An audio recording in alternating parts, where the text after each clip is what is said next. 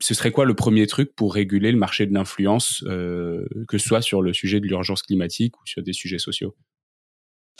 Le marché de l'influence et le secteur de l'influence de manière générale, finalement, il est à l'image de l'ensemble des secteurs économiques de la société, c'est-à-dire que en fait, il y en a beaucoup qui, s'ils font une transition pertinente, en fait, ça remet en question même leur viabilité à exister. Euh, mais ça, c'est finalement euh, pareil pour tous les secteurs économiques. Et du coup, le marketing d'influence en soi, étant donné que euh, c'est c'est un secteur qui finalement est basé sur la publicité, finalement, on peut clairement remettre en question remettre en question son sa, sa, légitimité à continuer à exister, mais en même temps, euh, on sait très bien que les influenceurs ne vont pas disparaître du jour au lendemain. Du mm. coup, comment on fait justement pour essayer de réguler euh, ce secteur-là et essayer de l'inclure euh, dans une certaine transition écologique euh, la plus pertinente euh, qui soit. nous, ce qu'on pense, c'est qu'il y a énormément de marge de manœuvre. En fait, aujourd'hui, dans dans euh, la rhétorique qu'utilisent euh, les influenceurs pour vendre, pour vendre les produits, dans les partenariats qu'ils font.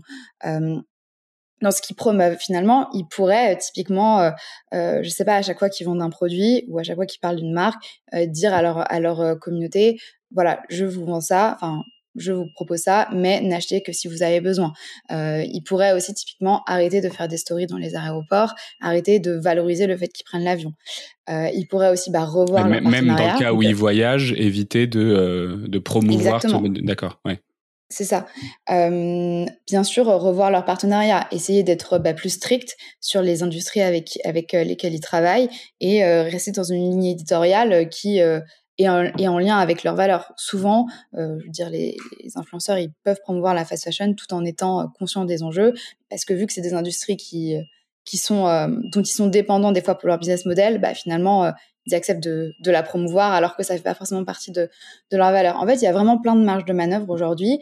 Alors, bien sûr, ces marges de manœuvre, elles, elles sont souvent corrélées à potentiellement on va dire, euh, sacrifier une partie de son chiffre d'affaires, mais aussi mm. pour être plus en lien et plus cohérent euh, dans, son influence et plus cohérent avec ses valeurs et avec les enjeux climatiques. Mais ça veut potentiellement aussi dire euh, bah, toucher une nouvelle audience qui va être d'autant plus engagée sur engagée envers l'influenceur. Et comme tu disais, l'engagement c'est quelque chose qui est qui est absolument indispensable.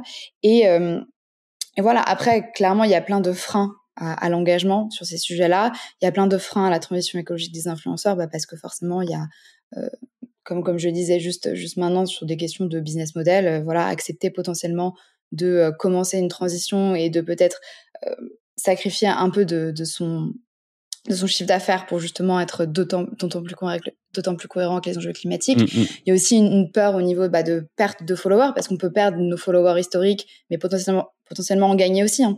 Mais voilà, une perte de followers.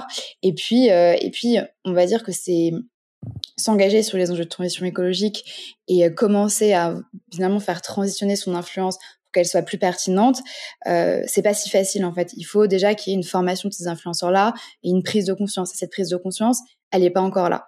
Euh, et c'est ça en fait le problème, c'est que tant que t'es pas conscient des enjeux et que t'es pas conscient de l'impact que tu as euh, et des répercussions que ça a sur euh, bah, tes, abonnés de manière générale sur le monde, bah, c'est c'est compliqué de vraiment commencer à faire le premier pas du changement, quoi.